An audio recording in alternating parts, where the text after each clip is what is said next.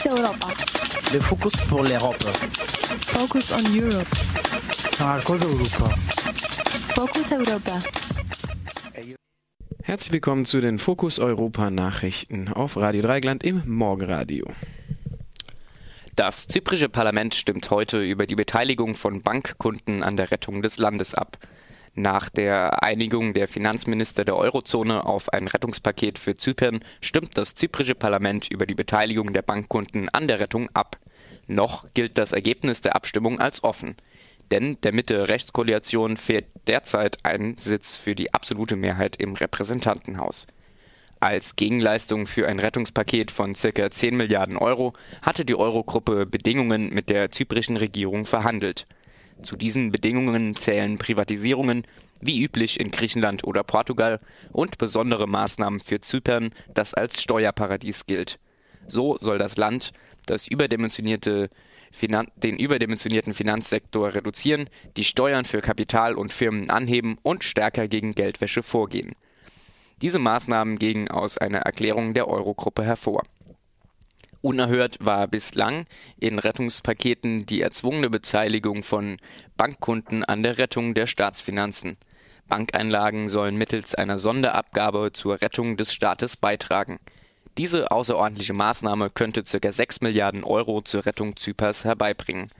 Dabei gehören ein Drittel der zyprischen Bankeinlagen Ausländern, vor allem reichen Russen und Briten, so die Taz. Diese Maßnahme stößt auf massive Kritik in Zypern. Bei der Ankündigung versuchten viele Zyprioten vergebens ihre Konten zu räumen. Auch in der EU gibt es Bedenken an dieser Vorgehensweise. Präsident des Europäischen Parlaments Martin Schulz schlug am Wochenende einen Freibetrag für niedrige Einlagen vor, sodass Kleinsparer weniger hart getroffen werden. In einem Kommentar der heutigen Taz heißt es, durch die Zwangsabgabe würden vor allem Kleinsparer betroffen, die nicht für die Krise verantwortlich sind. Die Reichen würden ihr Vermögen eher in Aktien, Investmentfonds und riskante Finanzprodukte anlegen, die die Krise verursacht haben, aber von der Zwangsabgabe nicht betroffen sind. Verbot von Neonicotinoid-Pestiziden scheitert erstmals an der qualifizierten Mehrheit bei den Vertretern der Mitgliedstaaten. Die Bemühungen der EU-Kommission um ein Verbot von drei Neonicotinoid-Pestiziden hat Ende vergangene Woche die qualifizierte Mehrheit im Ausschuss der ständigen Vertreter der Mitgliedstaaten verfehlt. Neonic Neonicotinoid-Pestizide werden von Wissenschaftlern stark verdächtigt, Bestäuberinneninsekten wie Bienen zu töten, für, die für Natur und Landwirtschaft eine unersetzliche Rolle spielen. Die Umweltorganisation Greenpeace teilte mit, dass eine relative Mehrheit von 13 Staaten für dieses Verbot stimmte.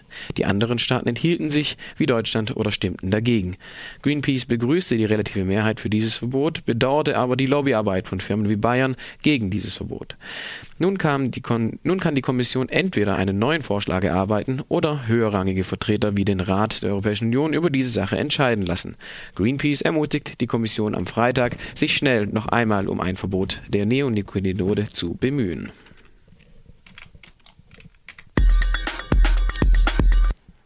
Der Rat der Europäischen Union tagt heute und morgen über die Reform der gemeinsamen Agrarpolitik. Um die Reform des größten Haushaltsposten der EU geht es heute und morgen im EU-Ministerrat. Ein Vorschlag der Kommission wird diskutiert, der sich unter anderem als Ziel gesetzt hat, eine gerechtere Verteilung der direkten Hilfen an Landwirte und um eine umweltfreundlichere Ausrichtung der gemeinsamen Agrarpolitik.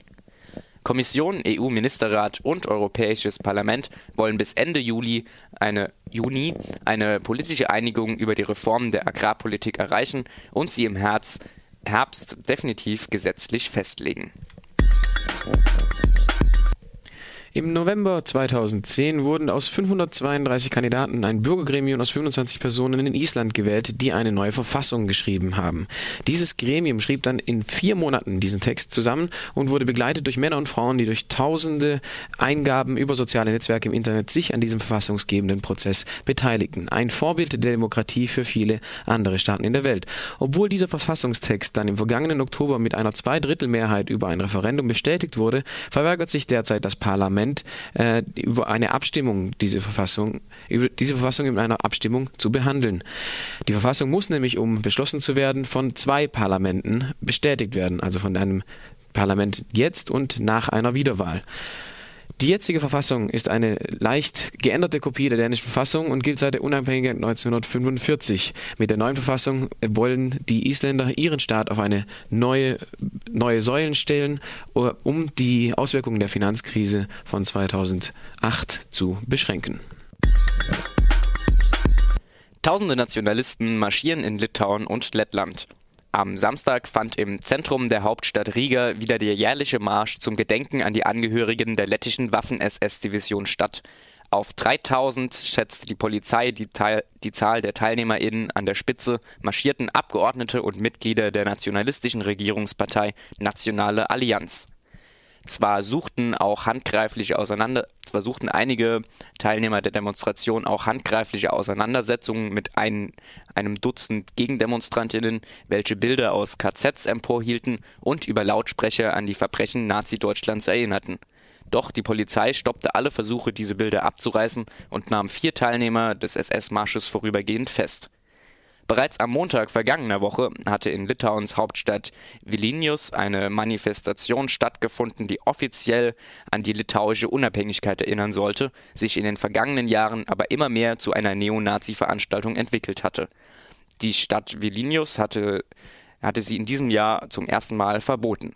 Als sich dennoch 3000 Demonstrantinnen versammelte, griff die Polizei jedoch nicht ein und das war's mit den Fokus Europa Nachrichten vom Montag, den 18. März 2013.